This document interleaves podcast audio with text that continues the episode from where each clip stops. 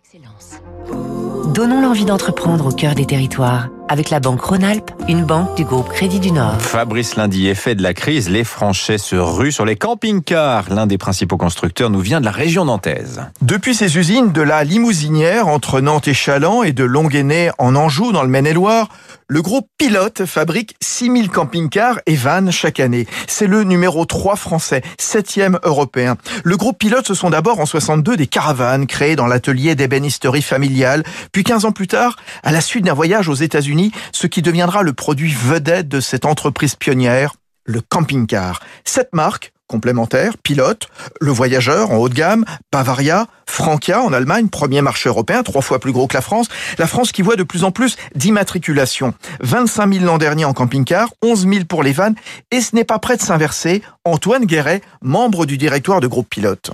Avec le camping-car, vous pouvez aller où vous voulez en fonction des, des restrictions. Donc ça, c'est la tête. Et puis il y a le cœur aussi, parce que le confinement ou les confinements ont révélé chez beaucoup l'envie d'assouvir leur passion. Euh, certains ont ressorti leur guitare, d'autres ont dit on va enfin acheter ce camping-car dont on rêve ou ce van. Et donc plein de nouveaux euh, arrivants qui sont euh, un peu plus jeunes que par le passé, mais au regard du prix d'entrée, forcément, ils n'ont pas 20 ans ou 30 ans. On est plus sur 40, 50 ans. Prix moyen 60 000 euros. La location est aussi un potentiel de croissance important sur ce segment du camping-car, un petit peu sur le modèle d'Airbnb. C'était Territoire d'excellence sur